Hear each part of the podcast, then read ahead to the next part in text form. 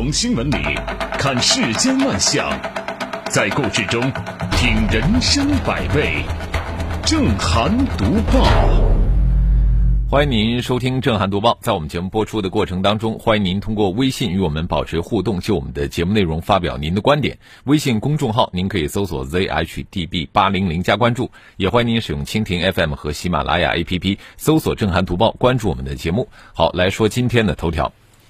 近日，南京一民营医疗机构的护士贾小月参与抗疫一事。因为发布者的过度渲染和艺人姚晨的转发而引发了公众的关注。四月二十八号，南京市新冠肺炎联防联控指挥部根据贾小月的志愿服务性质呢，已经把它纳入到为南京市驰援湖北医疗队实践实事服务对象的范畴内，啊，与其他的支援湖北医护人员享受同等待遇。贾小月之所以受到关注啊。源于四月二十七号姚晨对一条微博的转发，这条微博称，一位名为贾小月的南京民营医院的护士自愿驰援武汉，援汉结束后没有掌声和优待，就连返回的车票都是自己默默买的。随后，这条微博被举报，并因没有享受任何公派医疗人员待遇等言辞被列为不实信息。啊，转发的姚晨也遭受到了大量的谩骂，呃，他也是深夜发微博致歉。在贾小月本人回应之后呢，姚晨也转发了回应的微博，并配以拥抱和玫瑰的表情，附文“加油，贾小月”。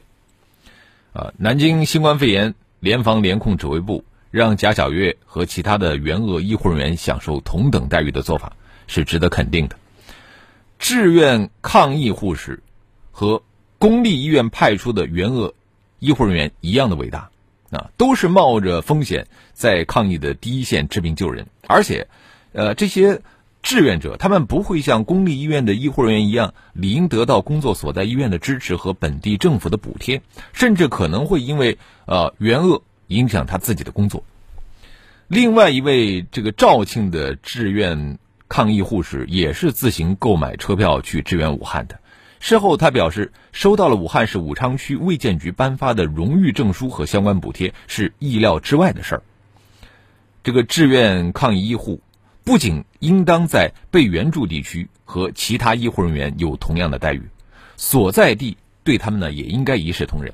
我们希望在这个志愿抗疫医护群体受到关注之后，其他还没有向他们进行补贴的地方政府也应该尽快的行动起来。那至于说姚晨啊。他转发微博其实是出于善意，他转发的那条微博的确有不实表述，啊，但是我们也不能说简单的定义为谣言，因为贾小月是真实存在的，他的自愿援鄂和无私付出是毋庸置疑的。我们对于公众人物关注时事，应该适当的鼓励，理性对待，才是更好的。您想想，如果说公众人物都被骂到。对时事视而不见，不敢发声了，那是一件好事吗？呃，贾小月在回应的博文里边写道：“说，让我们回归生活，拥抱春天。的确，疫情爆发期过去，春天已然到来。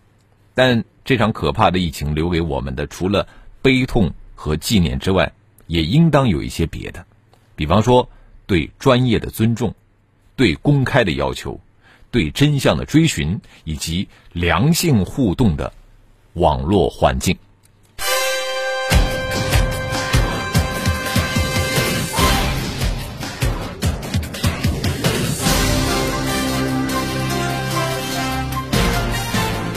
这里是正涵读报，在网络上发言要理性，但是对于脑残来说。理性是什么？呃，马云在接受采访的时候说：“说这个脑残呢，大概占比有百分之一，但是我觉得在网上恐怕不止这个数啊。什么事儿不问青红皂白啊，上来就是网络暴力。我们接着说的是家庭暴力。近日，黑龙江四岁女童疑遭继母虐待。”被送 ICU 的话题被推上了热搜。看过女童于某倩受伤照片的人，不免为之心碎。小脸伤痕累累，血迹斑斑，脚部、背部有多处疑似烟头烫伤的痕迹。用烟头烫，刀片划，嘴被剪，脑门现伤疤。对于女童施此暴行的，却正是她的亲人。据报道，于某倩的父母呢是在二零一八年离婚啊，她的父亲于某在二零一九年再婚。那这个女孩此前一直生活在桦川县她的爷爷奶奶家，在年前呢去了建三江她的爸爸家，后来因为疫情就滞留在那儿。施暴者他的继母曲某对此是供认不讳，啊，因为涉嫌构成虐待罪和故意伤害罪，已经和这个于某一同被刑拘。那当地检察院已经提前介入调查。那目前呢，这个女童仍然是在建三江人民医院接受治疗，万幸的是她没有生命危险啊。四月以来，这个女童于某倩几次被伤，医院方面曾多次报警。最可气的是什么？警方对此熟视无睹啊！你说气不气愤？据一项研究报告显示，二零零八年一月到二零一一年一月的三百个未成年人遭受家庭暴力的研究案例中，不满一岁的未成年人占比达到了百分之三十三点六八，而低于十岁的未成年人占比高达百分之七十七点九四。更容易遭遇家庭暴力的这个低龄儿童，他们通常缺乏基本的求助能力。那对这方面的可能迹象，社会多方面显然不能轻易放过。啊，简单来说，打捞儿童沉默的呼救，一个是靠为人父母良善为先，第二个就是靠我们社会建立起更为完善的监护体系，给孩子们筑牢保护网。这里是正涵读报，继续说的呀，也是暴力，啊，这个施暴方是谁呢？您听新闻就知道了。针对日前网传视频，云南澜沧县某地为了让领导来检查，活生生把老百姓自家放养的鸡、猪、狗直接打死。昨天，云南澜沧县官网回应称。此视频拍摄地是澜沧县九井乡九房村河边寨，该村为打造干净、整洁、美丽的村庄，制定了环境整治方案，其中要求所有的鸡、猪、牛、羊都要圈养，狗必须拴养。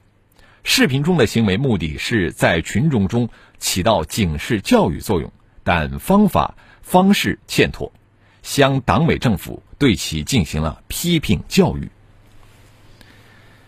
一句“方法方式欠妥”，这真的是轻描淡写，这明显缺乏检讨反省的诚意，是不是？确保村庄整洁，啊，地方进行环境卫生整治，要求所有的这个家畜要圈养，没有问题。但是你要把好事办好啊，那显然啊，不能不讲究方式方法。活生生的打死放养的这个畜禽，这么简单粗暴的方法，不只是欠妥而已，啊，我们从这个善待、禁止虐待动物的角度来说，这也显得非常的残忍和血腥。一面要强调整治环境卫生、警示教育群众，一面又以这种极其不文明的方式进行整治教育，那这不仅在价值观念上自相矛盾，而且也很难产生预期的效果。毕竟啊，一个村庄是否美丽？不仅仅关乎到外在的卫生环境，同样关乎到内在的文明素养。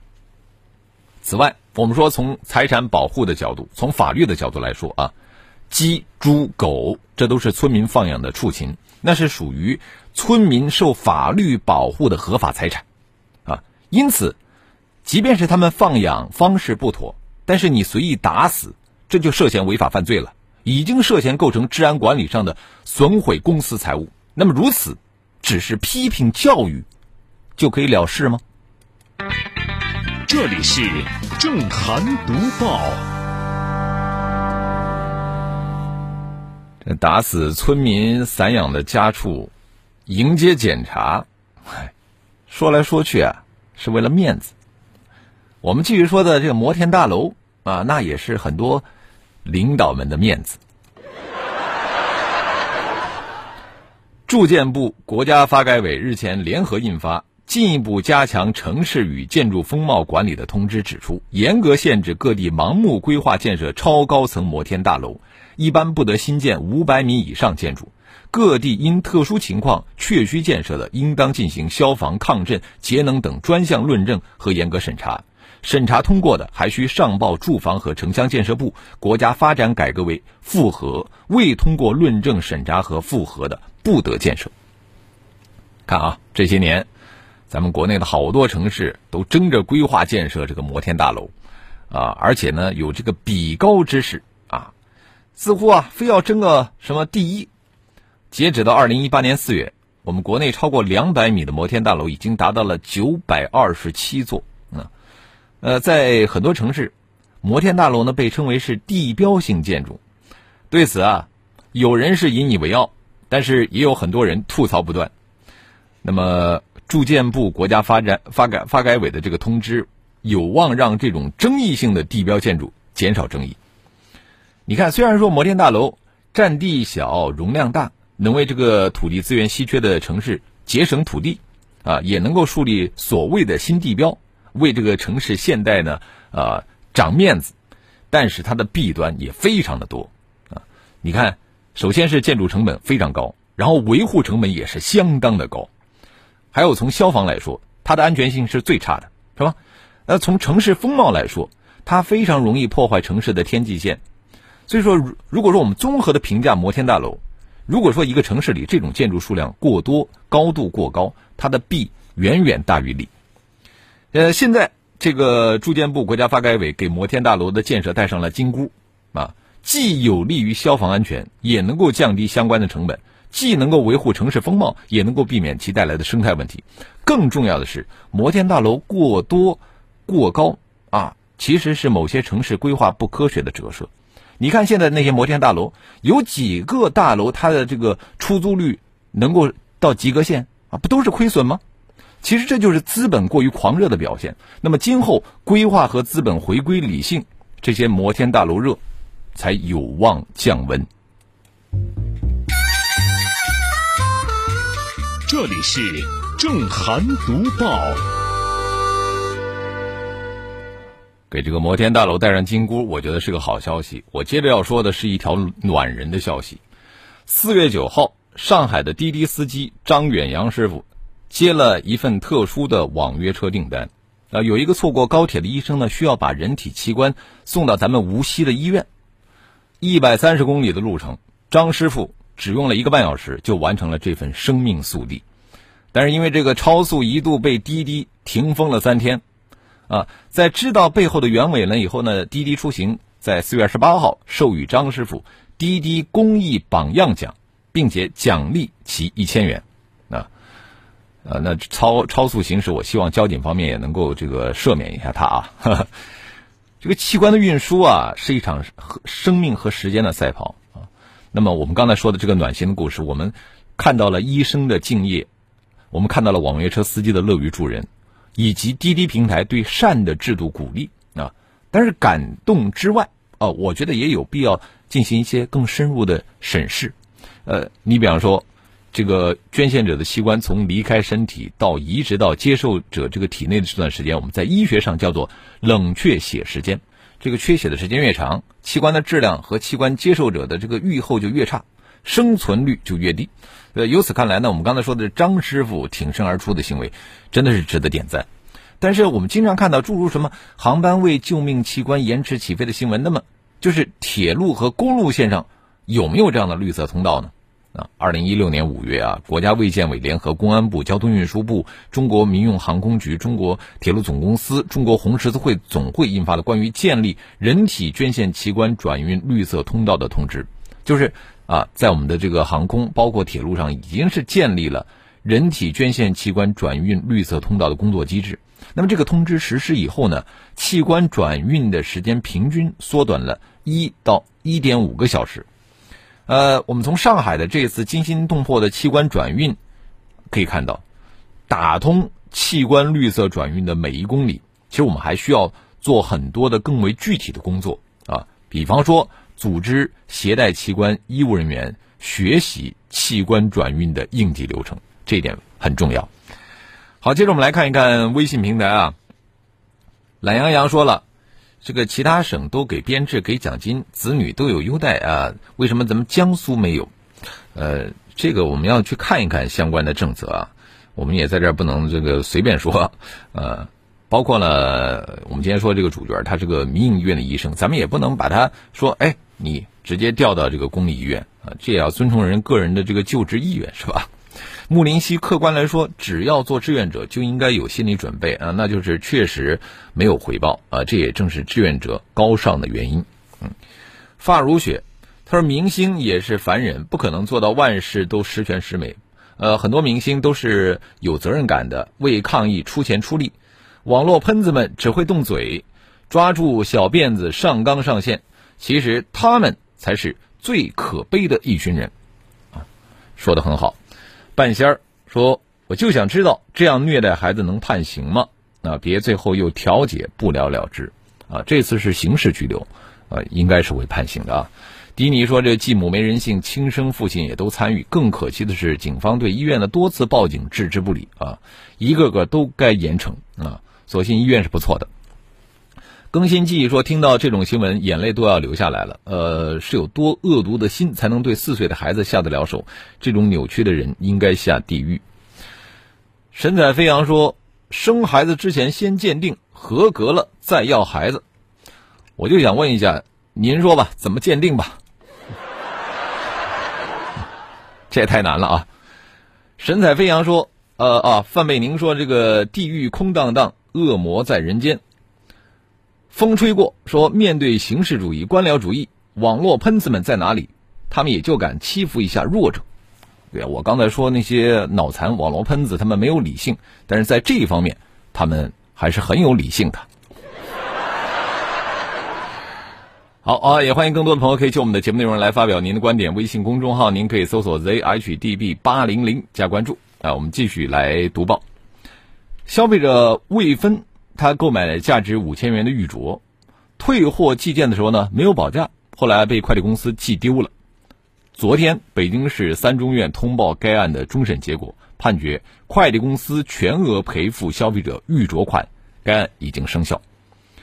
没有保价也要快递公司全赔，而不是快递公司提出的快递费的五倍。哎，这里边的关键其实看双方的约定啊。实际上，我们的快递暂行条例规定就是没有保价的，依照民事法律的相关规定来确定赔偿责任。而我们的合同法里边规定，就是这个一定要告知啊。这个如果说在邮寄的时候，快递公司没有提醒其进行保价，或者不能证明自己履行了告知义务，比方说。快递单上虽然写着相关条款，但却没有客户的签字，那么就应该视为双方无约定或者是约定不明确。那么无约定或者约定不明确的，在邮件损毁以后呢，尽管客户没有报价，快递公司也需要全额赔偿。这一点呢，我们希望收音前的听众朋友啊，以后在寄快递的时候要注意。好了，今天的震撼读报我们就说到这里。更多的交流，请您搜索微信公众号 zhdb 八零零加关注，也欢迎您使用蜻蜓 FM 和喜马拉雅 APP 搜索“震撼读报”，关注我们的节目。